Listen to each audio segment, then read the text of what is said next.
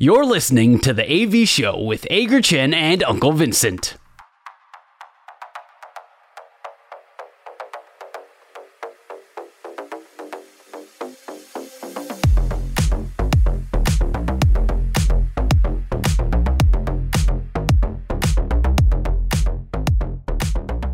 现在加入我们节目的是前旅美投手，也曾经担任过美国职棒球探，但是近年来专注投入美式科学训练的张立凡。立凡，美式训练跟美式球风在台湾真的已经变成一个偷懒的借口了吗？其实不是偷懒，反正是觉得说你把时间花在呃针对你的问题、你的弱点去做更有效的训练，而不是全部都花在呃团队训练或是跑步上面。我觉得是呃有效的训练，比较重质不重量的训练。但是说你你在训练的时候，你也是花很多时间在你的弱点上，但是其实那个量也不会少的很多。我觉得还是练蛮多的。所以美式训练，美式训练的这个分量，并不会输给日本式的训练嘛？那你十七岁就是到美国打球，那时候你对美国的训练方式，以你一个台湾出身的高中球员，你会有适应上的问题吗？呃，其实不会，因为呃，我第一次接受美式训练的时候，其实是在十五岁的时候，国三跟呃高一的暑假，我国三升高一，呃，国三暑假跟高一的暑假，其实都有在美国做训练。那那那一次的训练，我就觉得说，呃，非常的累。嗯，因为我从来不会把时间花在做重量，可以做两个小时，整个体能跟重量训练加起来快两个小时。哇，其实他累的时间也蛮长的。我记得我第一次去美国，然后训练，第一次我们我做训练前的检测，大概是我印象中是在呃那时候是波拉斯的体能训练公司。嗯。然后整个练完，第一次我们就做什么检身体的检测，然后速度上的检测，速度包括什么跑步的折返跑速度啊，然后呃球投球球速投球的速度测试，那时候我最快第一次测是一三八吧，然后整个暑假练完，我丢到一四八，哇，差很多哎。国三那时候我很印象深刻，我国三升高一的暑假，哇，然后那时候因为。美国的，我记得记得是自由球员，他是十六岁可以签约。对，那那时候好像十五岁，所以那时候博阿斯就有跟我接洽，在我准备去美国。呃，我那时候应我我的目标就是设设定在十六岁，我就想要出去，因为我觉得第一次训练完，我从一三八到一四八，这是在台湾比较少有办法，应该说。一一个月、两个月的时间做训练，然后球速可以进步十公里以上，所以我觉得说我没有想要在台湾浪费时间，我就想要高一十六岁我就想要出去，所以我把自己设定目标是在高一我就出去了。所以其实是不是台湾台湾的教练对美式训练有蛮大的一个误解啊？我觉得应该非常大的误解。他们不是他们是应该说。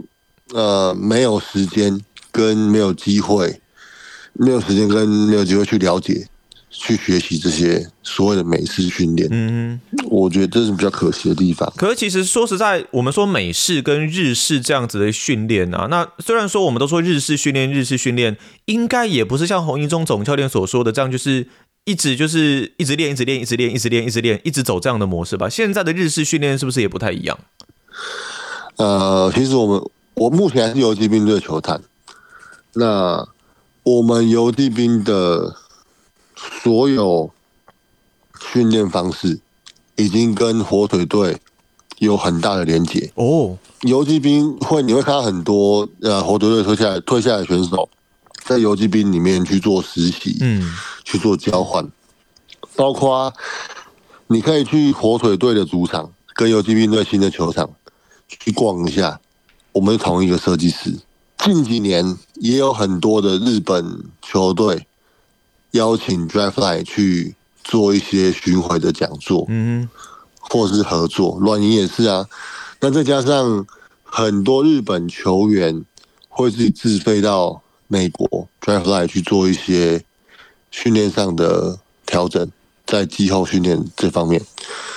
所以，而且日本是接受这些东西的，全部都在改变。我们都知道说，美日他们在呃比赛的战术或者说训练的方式上面都有很密切的这种交流，所以其实我们可以说，美国职棒美所谓的美式训练跟日式训练，他们的这个差异其实慢慢的在消失，他们两边都其实都想要截取对方的长处，然后真正找出一个适合棒球最。最怎么讲最合适的一个训练方式，嗯、对不对？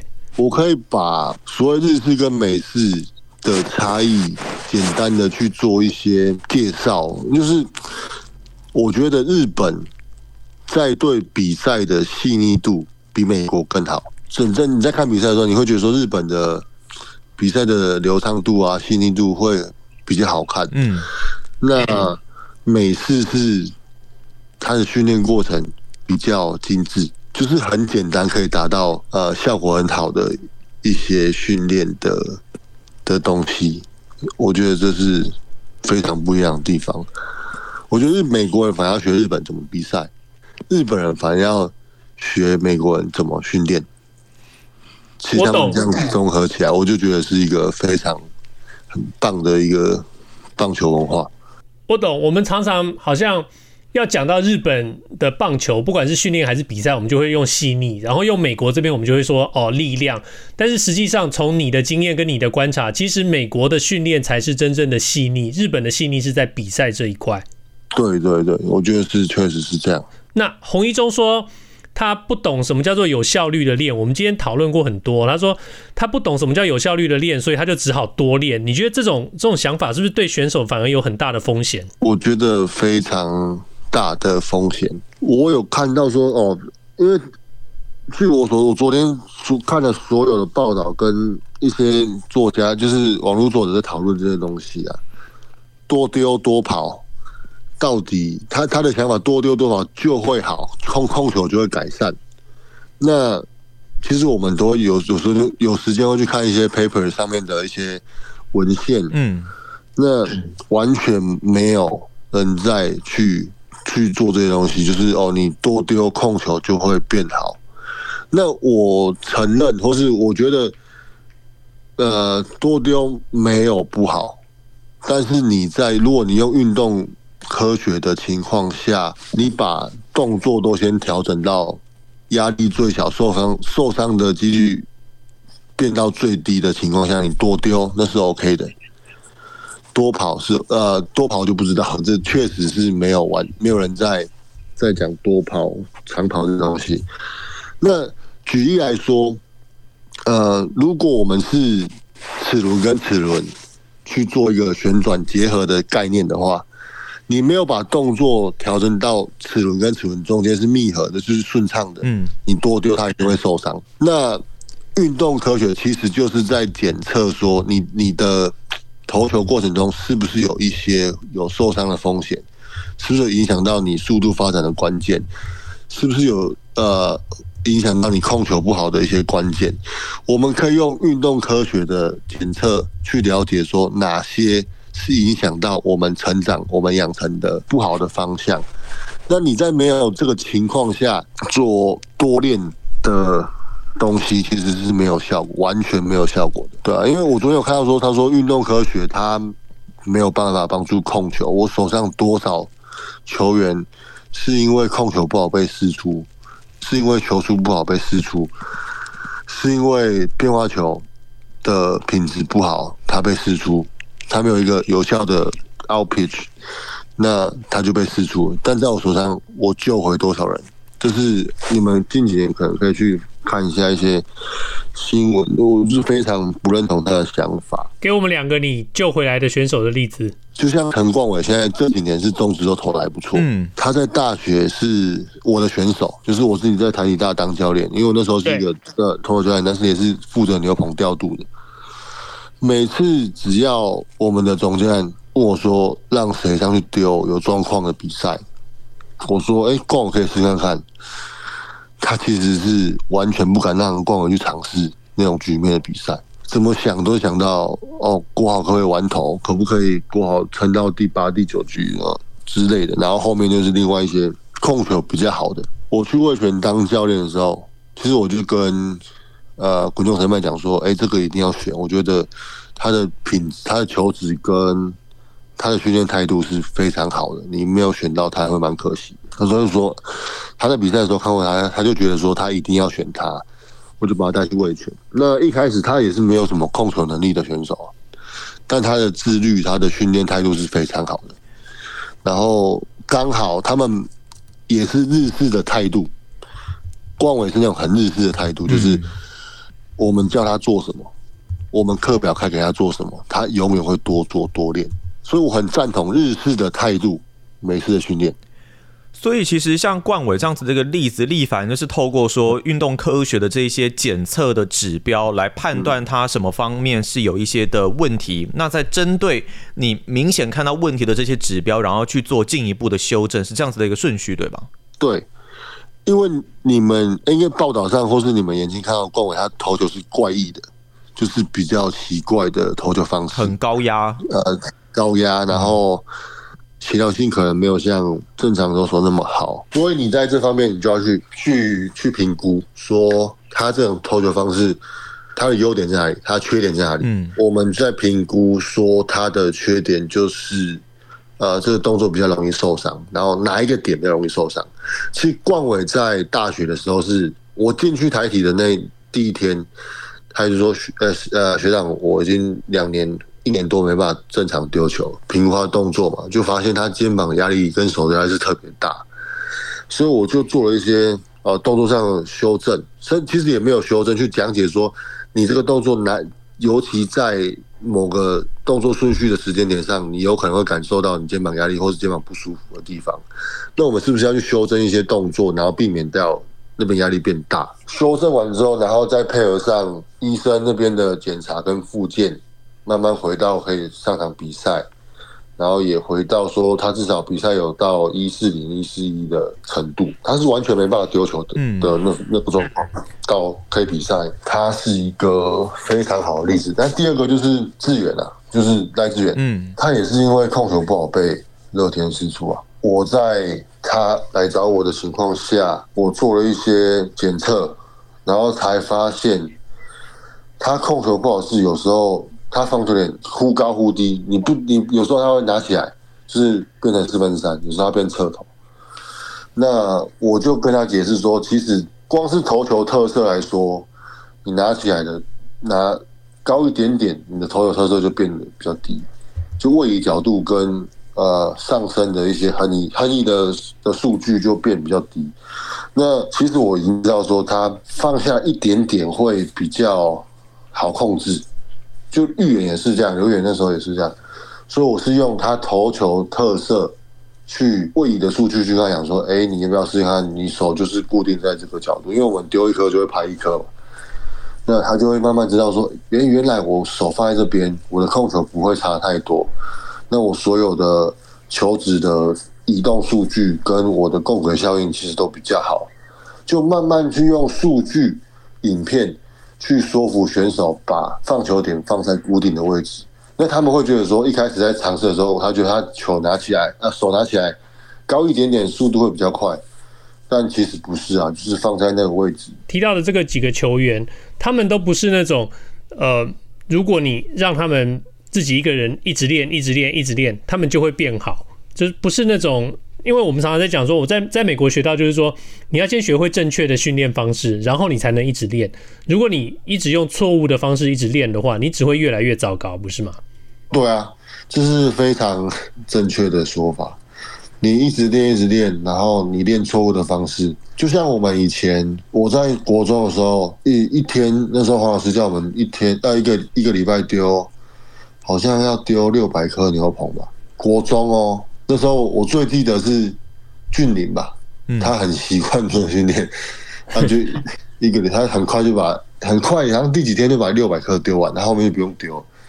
然后我就觉得我就是丢到后面已经用错误的方式在丢球。对，就是为了把它丢完，但是你丢的时候姿势已经走掉了。对，那你会在很疲累的状况下，你会记住这个错误的丢球方式。然后我一直跟球员讲说，其实我我我是球探出身的嘛，我说球探不可能签一个一百三十公里，然后控球很准的选手。如果 Benson 你你应该当过球探，你自己就是你了解过这一块，对，你会签一个呃捕手比哪里就丢哪里，但是他球速只有一百三的职业选手吗？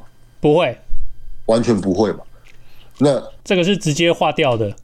很多经验教练就会觉得说，这样哪有差？他可以帮我帮我赢比赛啊，他可以帮我比赛消化，就是很顺畅的去把这个比赛丢完，被打也没关系啊，有手背嘛。那在职业球员，你自己如果是职业呃球探的话，你怎么可能选这种选手？嗯，不要跟我讲那么，就是不要跟我讲这种这种东西。真的是有一点，有一点就像是我们这几天听到那种干话的那种等级啊。那你？你觉得你讲到基层教练，你觉得台湾棒球想要继续进步，现在面临最大的挑战是什么？把运动科学向下扎根，去感化，去感化这些基层教练。嗯，我懂你的意思，我懂你的意思。但是，呃，台湾棒球史上最多胜教练，他讲他讲说有效率的练法他不懂。我觉得这个对基层教练影响其实很大。我我们刚才回我回到上一题，就是你在做呃量的训练。你已经丢六百颗了，所以你的挥背速度已经是放慢，轻松丢，轻松丢，一直丢，所以你身体会习惯在丢一百三的挥背。你这里想要出力丢的时候，你速度就不会上来。嗯，这是一个非常我测试过，我自己也这样也做过这样的训练的，所以我跟小郭学长在同一的时候，我们就有做过这样的训练。那每天跑赛前，我先要从左外野，然后 PP 嘛，就是左。这场 PP 是左外野到右外野，右外野，然后再回来。我们从右呃左外野跑到本垒板哦，就是绕一圈，绕四分之三圈跑到本垒板，啊，慢慢跑再回到原点，来回算一趟二十趟。哇！我要先发哦，那天我要先发。你的脚都软了吧？他说这才是有，这是才是有意义的训练。嗯。然后我那时候我丢到第三局，我真的没力了，因为我在二军，在立德很热，夏天。对。然后我。第一颗到第第一次第一颗到最后一颗，其实我可能就只丢两三颗直球而已，因为我是没力丢直球啊，然后就不要求放给他打就好。说这这怎么可能是有效训练？因为那重点，我那个月我原本在二军其实有丢到快呃一百五十一百五十二，嗯，然后那个月从因为总教练改改变训练方式之后。我最快球是一三五，我反而觉得我的我的体重降了大概十五公斤，然后我的速度降了十五公里。所以其实是不是这种大量的这种训练，比方说跑啊，或是丢比较大量的，可能是要应用在，例如可能赛季前的春训嘛，就在不同的周期有不同的训练目标，会不会是这样子的一个模式？反正你只要叫我跑大量长跑，嗯，我都觉得它不是一个训练。它不是针对技术上的训练，对棒球没用，完全没用。棒球所有的发生的瞬间，时间最长的就是场内全垒打，嗯，十四秒内吧。完了，我觉得，我觉得我们今天今天这个，我我觉得我们今天这个节目可能可能又要引起讨论啊。那个张力张力凡教练说，那个 跑步长跑对棒球完全 完全没用，应该说慢跑它有用，它有用，它是在训练你的意志力。他要很好的心理层面跟意志力，去面对所有低潮跟比赛困境。那我不反对长跑，但是你要跟我解释说，你要去跟选手解释说，长跑他在练什么，目标是什么？对，他的训练目的是什么？所以我在做所有的训练，都是以检测，先做检测，检测完之后去跟他讲这个训练的目的，他要改善什么。但长跑。你说练心肺吗？你说练练脚吗？我对我来说，他都不是，他是在练头脑意志力。你要怎么在撞墙期的时候经过他？就像你在比赛丢到第五局，哦，满垒丢了十五颗、二十颗都没有人出局的时候，那个情况下，你需要很强的意志去度过那个关节点的比赛。嗯。那如果你没有训练到意志力的话，你没有盯住的话，你你度不过。所以，总之，我们今天的结论就是。美式训练、科学训练的方法，就是要你要先找到你的病症，先找到了你正确的一个训练的方式，你才能够启用那种意志力的挑战，那种一直练、一直练的那种方式，去把自己的呃整体的体能跟整体的球技做更往上一步的提升。这样的结论应该没错吧？没错，就是我在美国。我从十七岁到现在还在美国接触这些训练。我十七岁还有长跑，就是一英里的长跑，每个礼拜要有一次。但现在已经完全没有。我那那时候是没有什么运动科学，我们只有看影片。我们那时候看影片叫做运动科学，但以前的运动科学跟现在是完全不不一样。拜托，如果你要叫选手长跑或是跑一些东西的时候，麻烦去跟去了解一下为什么要跑，跑这是目的是什么。所以时代会进步，我们训练的方式跟对棒球的理解也要随着时间继续进步。今天非常谢谢力凡跟我们分享了这么多关于科学训练跟呃每日棒球方面的这些观念。我希望大家能够在这个访谈里头听到更多，呃，能够受到更多好的启发了。应该这样子讲。谢谢力凡，谢谢力帆，谢谢谢谢谢谢大哥，谢谢变成哥，谢谢谢谢，好，拜拜，谢谢感谢，拜拜。